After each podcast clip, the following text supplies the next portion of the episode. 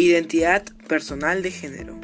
Actualmente el número de géneros aceptados por la sociedad tiene gran cantidad. Es impresionante saber que la gente a lo largo de los años ha evolucionado en muchos aspectos. Tenemos por ejemplo a la comunidad LGTB, en donde se encuentran muchas comunidades de género. Bueno, debemos tener en cuenta que la libertad de expresión es la forma en la que las personas se liberan y opinan sobre diversos temas.